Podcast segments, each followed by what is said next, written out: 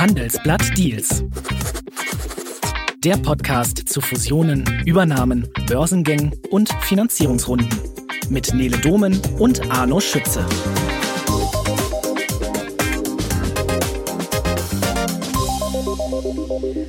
Das hier haben wir lange nicht gehört.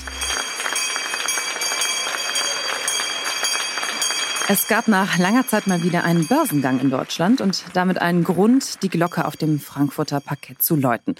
Der Panzergetriebehersteller Renk hat am 7. Februar in einem zweiten Anlauf es tatsächlich an die Börse geschafft und zwar sehr gut geschafft. Die Aktie startete bei 17,50 Euro und damit schon mal deutlich über dem Ausgabepreis von 15 Euro. Und jetzt, nach knapp zwei Wochen, hat sich der Wert der Aktie fast verdoppelt. Warum das so gut lief und welche Vorbereitungen dafür im Hintergrund noch so liefen, darum geht es heute. Und damit herzlich willkommen zu einer neuen Folge Handelsblatt Deals mit mir und mit unserem Corporate Finance Korrespondenten Arno Schütze. Hallo Arno. Hallo Nele. So, Arno, jetzt erstmal eine ganz traurige Geschichte. Es ist nämlich heute die letzte Folge bei Deals mit dir. Warum? Was hast du zu deiner Verteidigung zu sagen? Vielleicht nur, dass ich das Handelsblatt verlasse und deshalb natürlich dann leider auch den Podcast nicht mehr machen kann. Hm, wir sind alle sehr traurig und sehr wütend. Blöd, ja. Aber ja, wir sind dir natürlich trotzdem dankbar für die Folgen, die wir bis jetzt mit dir machen konnten und wünschen dir natürlich von Herzen alles Gute. Schön, dass du bis jetzt dabei warst. Und eine Folge haben wir ja noch, nämlich die heutige. Und ähm, bevor Sie sich jetzt fragen, wie es hier weitergeht, liebe Hörerinnen und Hörer, natürlich geht es hier auch weiter mit Deals. Und wie genau, davon können Sie sich einfach nochmal überraschen lassen. Das erfahren Sie dann in zwei Wochen. So, Trauer beiseite. Bevor wir jetzt über Renk sprechen, will ich erst nochmal betonen, Arno, dass du recht hattest. Ah, das ist gut. Ja, ne? Das, das mal gehört zu, äh, zu bekommen, ist ja auch nicht schlecht. In der letzten Folge ging es ja um Biotronik und auch um die Frage, ob es jetzt für Deals im Healthcare-Bereich wieder bergauf geht. Und du hast das in Teilen mit Ja beantwortet und siehe da, kurz nach Erscheinen dieser Folge kam ein weiterer großer Deal im Gesundheitsbereich raus. Was war denn das? Worum geht's denn da? Der Schweizer Pharmakonzern Novartis kauft die deutsche Morphosis für 2,7 Milliarden Euro. Also kein ganz kleiner Deal. Novartis setzt sich gegen Insight aus den USA durch, der Vermarktungspartner von Morphosis bei dem bisher einzigen zugelassenen Medikament Monjuvi, also ein Blutkrebsmedikament von Morphosis. Novartis und Morphosis kennen sich auch schon länger, äh, haben schon länger eine Partnerschaft und Novartis bekommt jetzt mit dem Kauf den Zugriff in der Entwicklung befindliche Arzneimittel wie das Blutkrebsmittel Pelabresib, das äh, bei dem Mitte des Jahres die Anträge auf Marktzulassung erfolgen sollen. Also so ein klassischer Pipeline-Deal, also großer Pharmakonzern kauft sich ein Biotech-Unternehmen mhm. mit irgendwelchen Medikamentenkandidaten, die schon relativ weit in der Entwicklung sind und spart sich damit eine eigene Forschung und Entwicklung. Die ja sehr teuer ist und äh, genau. risikoreich. Ne? Risikoreich, weil man einfach mhm. vorher nicht weiß, was klappen wird und was nicht.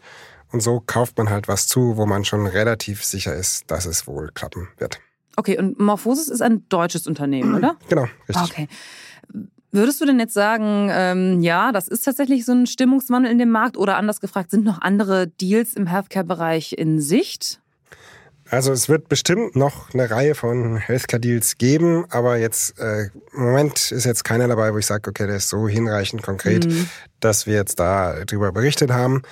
Eine Schwalbe macht keinen Sommer, kann man natürlich sagen. Ähm, oder ob dann tatsächlich da viel passiert oder nicht, bleibt abzuwarten weil wir nachher über Börsengänge sprechen, ein großes Unternehmen aus dem Bereich Galderma, äh, Schweizer Hersteller von Hautarzneimitteln, der wird ebenfalls für einen Börsengang vorbereitet, mhm. könnte relativ groß werden, auch so bis zu 20 Milliarden. Also ein Dickschiff, auf das schon viele warten, was wegen der Entwicklung an den Börsen in den letzten Jahren eben auf Eis lag.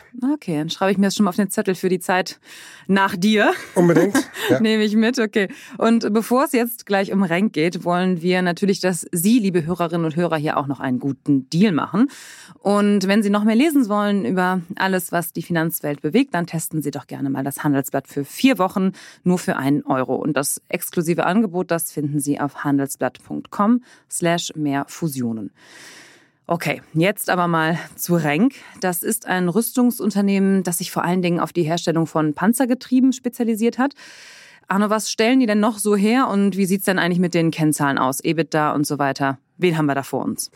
Eigentlich so ein so einen klassischen deutschen Mittelständler, sag ich mal. Getriebe, klar, für, für Panzer, Schiffe, Automobilbereich äh, auch teilweise unterwegs. Auftragslage eigentlich sehr gut, gerade seit dem äh, Ausbruch des Ukraine-Kriegs stetig nach oben gegangen. Ähm, neun Monaten 2023 äh, Auftragsplus um 24 Prozent. Profitables Unternehmen, EBIT-Marge 16 Prozent, mhm. also es kann sich absolut sehen lassen. Insgesamt jetzt auch kein, kein Riesenkonzern. Der Jahresumsatz beträgt so rund 900 Millionen derzeit. Und ähm, genau, also 70 Prozent davon sind jetzt für Panzer und Schiffe, also quasi mhm. den mhm. Defense-Bereich. Okay. Renk gehört ja zu großen Teilen dem Investor Triton und der ist 2020 eingestiegen. Eine der ersten Amtshandlungen damals war es ja, Renk von der Börse erstmal wegzunehmen. Und jetzt geht's wieder zurück. Also was genau steckt denn jetzt eigentlich dahinter? Ja, das ist das klassische Private Equity Drehbuch, sage ich mhm. mal so. Man will erstmal das Unternehmen komplett kontrollieren, um all das mit dem Unternehmen umzusetzen, was man vorhat und dabei sich nicht mit irgendwelchen Minderheitsaktionären rumschlagen zu müssen, sage ich mal so. Mhm. Plus, wenn ich an der Börse bin, brauche ich natürlich äh, gewisses Reporting, habe Transparenzverpflichtungen. Die will ich als Private Equity Investor eher nicht so gern haben. Deshalb passiert das eigentlich in den allermeisten Fällen. Nach dem Einstieg vom Private Equity wird das Unternehmen erstmal von der Börse genommen, dann umstrukturiert, weiterentwickelt, Zukäufe werden gemacht und dann geht, steht irgendwann der Exit an und Exit bedeutet entweder Weiterverkauf an den nächsten oder eben ein Börsengang. Börsengang hat sich in dem Fall angeboten, mhm. ähm, auch weil eben die, die Branche derzeit so eine Sonderkonjunktur erreicht. Und Einfach ein guter Zeitpunkt anscheinend ja. ist. Ne? Auf den kommen wir auch gleich nochmal äh, zu sprechen, äh, weil der doch recht besonders ja jetzt war. Man kann aber ja festhalten, diese Rückkehr an die Börse ist ja jetzt ziemlich gut gelaufen. Und ähm, wie sehr hat denn Donald Trump dabei geholfen eigentlich? Hm, ja. Du spielst auf die, die Äußerung an, dass äh, jedes NATO-Mitglied quasi seine äh, Verpflichtungen in Sachen Verteidigungsausgaben einhalten ja, genau. muss. Genau. Äh, mhm. Und wenn nicht, dann unterstützen wir es im Krisenfall nicht. Naja, Sollte er denn Präsident werden, ne? das genau. natürlich auch nochmal vorausgeschickt. Aber ja, genau, diese Äußerung, die meine ich. Das mhm. ist, ein, ist ein Standpunkt, den der Trump immer schon vertreten hat. Und äh, was man gesehen hat, ist ja, dass die europäischen Länder tatsächlich ihre Verteidigungsbudgets gesteigert haben. Trump hin oder her haben natürlich viele auch mit Hinblick auf, die, äh, auf den Ukraine-Krieg gesagt, ja okay, da müssen wir jetzt echt mal mehr tun. Deutschland hat ein Sondervermögen von 100 Milliarden Euro aus dem Boden gestampft, um zu sagen, okay, das stecken wir jetzt in die Rüstung. Naja, ähnliche Programme für die Verteidigung der Länder haben ja, haben ja viele andere Staaten auch gemacht. Das heißt, klar, allenthalben sind die Auftragsbücher voll von den ja. Rüstungsunternehmen und ja, Renk profitiert dann natürlich auch. Total. Man hat es ja auch wirklich dann nochmal gesehen, dass jetzt auch nicht nur Renk im Börsenkurs äh, eine ziemlich gute Performance hingelegt hat, sondern auch die anderen hatten ja auch rund um eben jetzt diese aktuelle Äußerung nochmal von Donald Trump ein bisschen Peak nach oben erlebt, aber auch jetzt ganz unabhängig von so aktuellen Äußerungen. Grundsätzlich, du hast es gerade schon gesagt, der russische Angriffskrieg gegen die Ukraine ist ja auch in vielen Belangen eine Zäsur und natürlich auch in der Art und Weise, wie sich das äh, in der Rüstungsindustrie zeigt. Wie ging es denn Renk vielleicht davor? Können wir da noch mal ein bisschen was zu sagen? Ja, vielleicht gleich dazu. Äh, ja. kurz einen Kommentar zu, zu dem, was du gesagt Gerne. hast, mit also die, wie es den anderen Rüstungsunternehmen so geht. Mal vorher gerade nachgeschaut. Also wir haben jetzt seit Jahresbeginn eine Entwicklung, Aktienkursentwicklung bei Leonardo aus, aus Italien plus 24 Prozent, äh, BAE Systems aus Großbritannien plus 12 Prozent, Thales Frankreich plus 5 Prozent, die Amerikaner RTX plus 8 Prozent. Allerdings Northrop Grumman, Lockheed Martin leichte Minus und Boeing sogar minus 18 Prozent, aber da liegt's. Mhm. Ich meine, Boeing ist ja zum einen Rüstungskonzern, und zum anderen natürlich äh, Hersteller von Passagiermaschinen. Ja. Und mit seinem 737 MAX hatte das Unternehmen ja äh, starke Probleme zuletzt, weshalb oh ja. eben die Börse das auch so abgestraft hat. Okay. Und jetzt nochmal vielleicht zu dem Punkt, wie ging es Renk vor eben dem Angriffskrieg der äh, Russlands gegen die Ukraine? Was kann man da drüber sagen? Wie lange geht es denen schon gut? Ja, also denen ging es wahrscheinlich noch nie so, so, so richtig schlecht, sag ich mal mhm. so. War natürlich seinerzeit Teil von MAN, VW und da so ein bisschen vernachlässigt. Also so ist jetzt ja nicht das Kerngeschäft, sondern ja. Halt so, so ein Randbereich und kriegt dann häufig nicht die Aufmerksamkeit äh, vom Management, die so ein Unternehmen dann wirklich zu, äh, zur vollen Entfaltung bringt. Mhm. Auch nicht die Ressourcen finanzieller Art und so weiter. Genau, deshalb dann auch dieser Aufschwung unter der Eigentümerschaft von Triton, die natürlich auch ähm, Renk stark noch äh, unterstützt haben, indem Zukäufe getätigt wurden. Zum Beispiel ein, ein Teilbereich von L3 Harris aus USA wurde da übernommen und damit der Sprung nach USA geschafft. Dadurch die Möglichkeit äh, aufgemacht, eben als, als Anbieter für, für Nordamerika ähm, ja, Geschäft machen zu können. Okay. Die Ukraine will ja jetzt für ihre Verteidigung verstärkt auf eine Panzerbrigade setzen und vor allen Dingen auf Panzer aus der Bundesrepublik Deutschland. Und Deutschland will auch diese Panzer liefern. So pietätlos das klingt, aber das waren dann auch wieder gute Nachrichten für Renk. Werden die da äh, berücksichtigt werden in diesem Deal oder?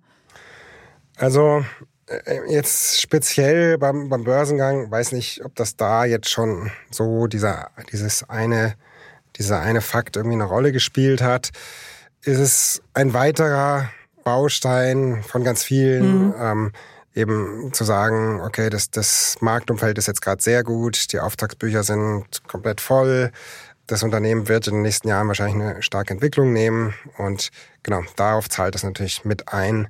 Aber ob das jetzt speziell den einen oder anderen Investor dazu gebracht hat, noch mehr Aktien zu zeichnen mhm. oder nicht, mhm. weiß ich nicht. Schwer zu sagen, ne? Ja. ja. absolut. Vielleicht noch ein kurzer Schlenker einfach generell, weil es ja vielleicht sich ein bisschen aufdrängt bei dem Geschäftsfeld, in dem Reng unterwegs ist. Wie kommentiert denn das Unternehmen selbst eigentlich seine Rolle in dem Krieg in Europa? Gibt es da irgendwelche Äußerungen zu oder ist es alles etwas? Naja, das überlassen die natürlich in der Regel den, den Politikern zu sagen, mhm. okay, wir, wir sind nur Lieferant von, von Bauteilen ja. und äh, halten uns an, ansonsten mit der Kommentierung der politischen Großwetterlage eher ein Stück weit halten zurück. Halten sich auch zurück, ja, alles klar.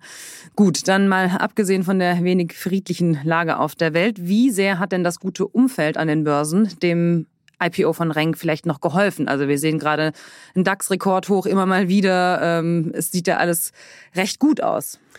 Absolut. Für jeden Börsenkandidaten ist es natürlich sehr viel einfacher, in einem, einem, positiven Marktumfeld an die Börse zu gehen. Du hast angesprochen, DAX rekordhoch äh, ist natürlich absolut hilfreich. Die äh, Investoren schauen immer sehr stark auf den sogenannten Volatilitätsindex. Der ist seit Jahresbeginn unter 15 gewesen. Also ein Was sehr, heißt der nochmal? Sehr äh, sehr niedrige Volatilität. Also mhm. Volatilität ist, wenn es starke Ausschläge bei den, bei den Börsenkursen gibt. Mhm. In der Regel ist es, wenn, wenn die äh, in Süden rauschen, sage ich mal so. Mhm. Ähm, dann gibt's einfach so Daumenregeln von, von Bankern, die sagen, naja, wenn der WIX hier steht, mhm. wenn er über 25 steht, dann kann man eigentlich IPOs nur unter besonderen Voraussetzungen machen. So zwischen 20 und 25 ist alles ganz okay. Und je tiefer es dann geht, desto besser ist es im Prinzip. Und wenn er jetzt unter 15 ist, ist es eigentlich ein, ein super Umfeld. Die Investoren schauen natürlich sehr stark auf, auf die Entwicklung von Vergleichsunternehmen, also anderen, in dem Fall anderen Unternehmen aus der mhm. Rüstungsbranche.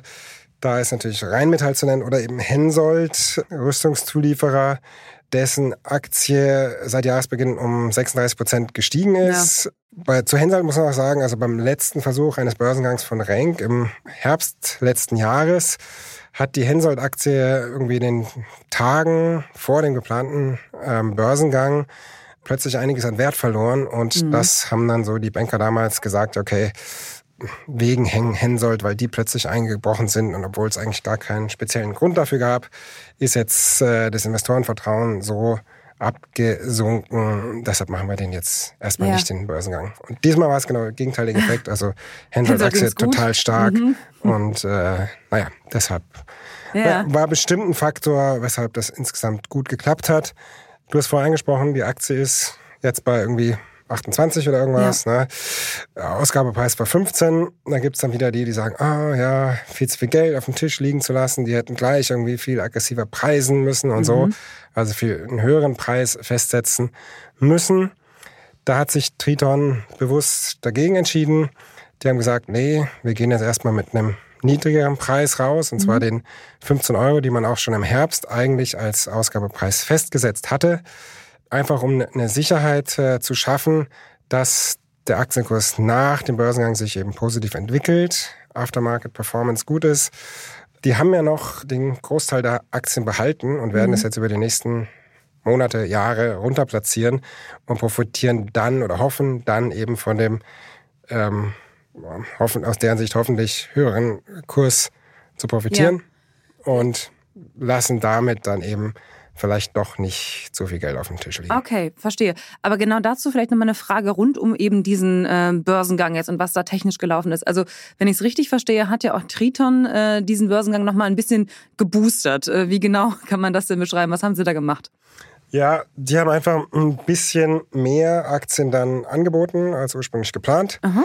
Und sind aber beim Preis quasi geblieben. Die haben ja. jetzt bei diesem Börsengang äh, jetzt hier im Februar keinen so einen Bookbuilding-Prozess gemacht, im Zuge dessen der finale Ausgabepreis festgelegt wird, sondern haben gesagt, wir kommen zum Festpreis von 15 Euro, friss oder stirb, mhm. und haben dann eben so viel Nachfrage bekommen, ja. dass sie zum einen alle Aktien losgeworden sind, dann noch ein paar mehr on top, als sie ursprünglich geplant hatten. Mhm. Und auch die Mehrzuteilungsoption, der sogenannte Green Shoe, wurde schon komplett ausgeübt. Soll ich nochmal so ein bisschen erklären, ja. was ein Green Shoe ist? Oh, bitte, auf jeden Fall. hätte ich dich gefragt, ja. ja, ja. Das ist ähm, ganz interessant. Das ist ein Verfahren, was eigentlich heutzutage bei fast, eigentlich bei jedem Börsengang gemacht wird. Erstmals äh, 1960 äh, ähm, angewandt worden beim Börsengang der Green Shoe Manufacturing Company Aha. aus Boston. Und da kommt auch der Name her. Es hat also sonst mit einem grünen Schuh über, überhaupt nichts zu tun. Das ist eigentlich auch ganz simpel. Ich verkaufe am Anfang ein bisschen mehr Aktien, eigentlich meistens aus einer Kapitalerhöhung oder so, und gebe mir aber die Möglichkeit, diese Aktien nach dem Börsengang zurückzukaufen, um mhm. den Kurs zu stabilisieren.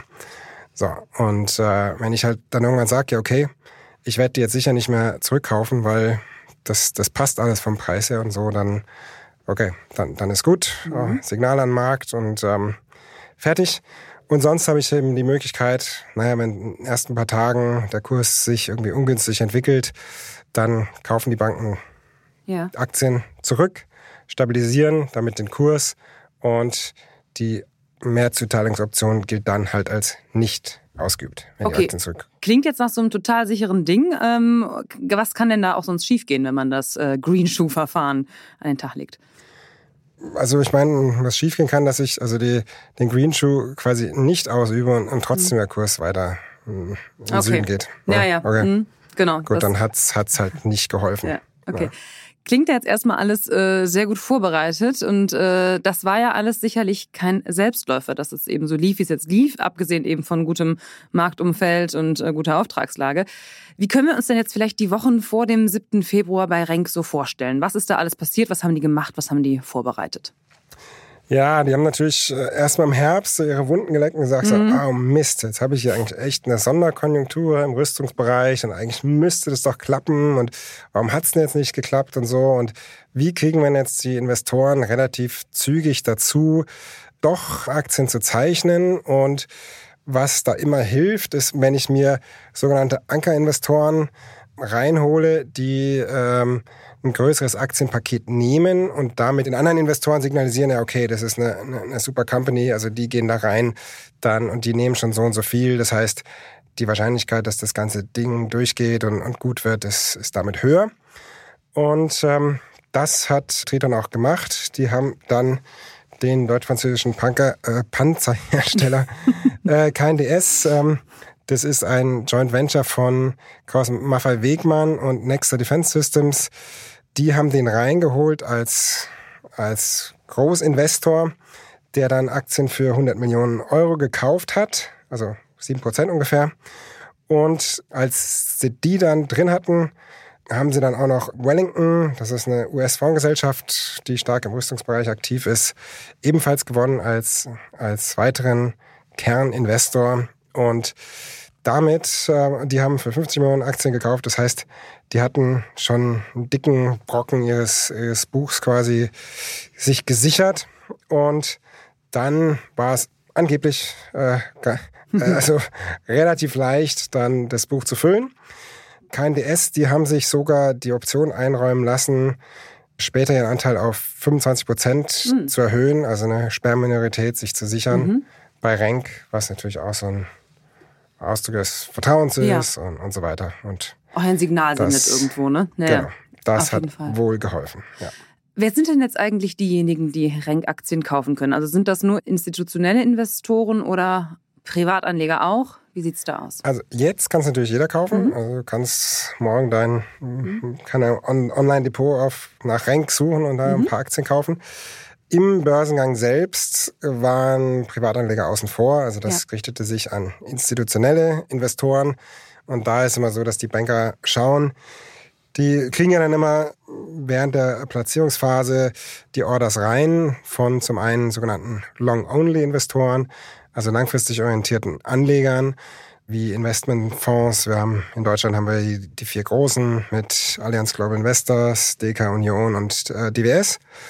Und andererseits aber auch Hedgefonds, die, von denen klar ist, dass die relativ schnell wieder aussteigen aus der Aktie, was auch ein Stück weit gewünscht ist, weil man will ja Liquidität, also man will ja, ja dass die Aktie gehandelt wird, dass sich da Preise bilden, dass nicht alles fest irgendwo wo sitzt und, und niemand mehr rausgeht. Genau, das ist dann sozusagen die Kunst der Investmentbanker da, das richtige Buch hm. irgendwie zu allokieren. Scheint ja funktioniert zu haben. Ich bin sehr gespannt, wie es da weitergeht. Aber gerade sind ja alle, können sie anscheinend recht zufrieden sein mit dem, was da passiert ist. Ähm, ich habe eine wichtige Zahl haben wir jetzt noch gar nicht genannt. Wie ist denn jetzt eigentlich Renk insgesamt bewertet worden? Im IPO selbst war die Bewertung anderthalb Milliarden. Die ist jetzt mittlerweile auf über 2,5 Milliarden gestiegen. Okay, nicht schlecht. Okay, es war also am Ende besser, das Ganze im Herbst nochmal abzusagen und jetzt den Zeitpunkt zu wählen, scheint zumindest nicht der falsche gewesen zu sein. Renk ist aber nicht nur der erste Börsengang 2024 in Deutschland, sondern auch einer der ersten in Europa dieses Jahr. Was haben wir Anfang des Jahres denn noch so an Neuemissionen bisher gesehen? Die größte war die vom Athener Flughafen und die sogar zeitgleich stattgefunden hat mit dem von Renk. Und am selben Tag ist auch der Nachtsichtgerätehersteller Theon aus äh, Niederlanden an die Börse gegangen. Beide übrigens auch weiterhin über Ausgabepreis. Mhm. Es gab gut anderswo noch eine Reihe andere Vielleicht interessanter aber noch die Frage, was, was dies Jahr denn noch so erwartet wird. Das wäre meine nächste gewesen. Ah, das wäre ja. eh die nächste gewesen. aber gerne. Mach schon mal weiter. Was kommt denn noch so dieses Jahr? Ähm, möglicherweise kommt noch vor Ostern, also ziemlich bald, Douglas, der äh, Parfümeriehändler, an die Börse. Auch äh, großes Unternehmen, Bewertung von sieben Milliarden etwa wird erwartet.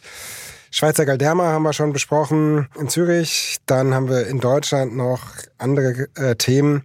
Wir haben eine Sunrise Medical, also Rollstühle. Wir haben eine Flix, also für Flix-Busse bekannte Mobilitätsplattform. Wir haben den Generika-Hersteller Stada, obwohl da nicht ja. ganz sicher ist, ob das tatsächlich ein Börsengang wird. Wir haben eine DKV, dieser Tankkartenanbieter. Wir haben in Saudi-Arabien und überhaupt in der, in der Golfregion einiges an Aktivität. Äh, das Neueste war, dass dort die Saudi Global Ports an die Börse streben und naja, Banker sind wie immer sehr hoffnungsvoll, dass mhm. da ganz viel passiert. Mhm. Sind sogar jetzt schon ein gutes Stück weit optimistischer als noch vor ein paar Wochen, wo es mal hieß, naja, jetzt im ersten Halbjahr kommt wahrscheinlich eher gar nichts und wenn überhaupt im zweiten Halbjahr und jetzt hört sich das schon wieder ein bisschen anders an. Ja. Arno, ich glaube, das war unsere letzte Folge. Das war's, ja. Ich glaube schon. Ich habe hier keine Schade. Fragen mehr stehen. Sehr. Ich würde ich würd das jetzt gerne noch weiter hier äh, führen, damit du einfach gar nicht gehen kannst. Aber ich glaube, ja. das Thema haben wir bearbeitet und damit haben wir diesen Podcast zusammen bearbeitet. Vielen, vielen Dank auf jeden Fall. Ich danke die, dir, Nele, für die tolle Moderation. Dankeschön. 25 Folgen waren das. Guck mal an, nicht schlecht. Fast genau ein Jahr, glaube ich. Ja, sehr schade, dich hier bald nicht mehr zu sehen, aber es wird irgendwie weitergehen. Äh, wir müssen das ich auch. den Mut das nicht sinken ist lassen. voll Ja. von extrem guten, talentierten Kollegen. Richtig. Und irgendwen finden wir da, auch wenn niemand ein Arno Schütze ist. Und äh, Nein, das Jeder wird. Mensch ist komplett ersetzbar. Und, äh, ich mache da sicher keine Ausnahme. Okay, das lasse ich jetzt einfach mal so stehen, weil das äh, einfach so sehr Arno Schütze ist. Vielen Dank auf jeden Fall. Danke auch an Marcel Joschko für die Produktion dieser wunderbaren letzten Sendung mit mir und Arno. Danke auch Ihnen fürs Zuhören und ich sag mal bis in zwei Wochen mit irgendwem anderes dann hier mir gegenüber. Vielen Dank. Tschüss. Macht's gut.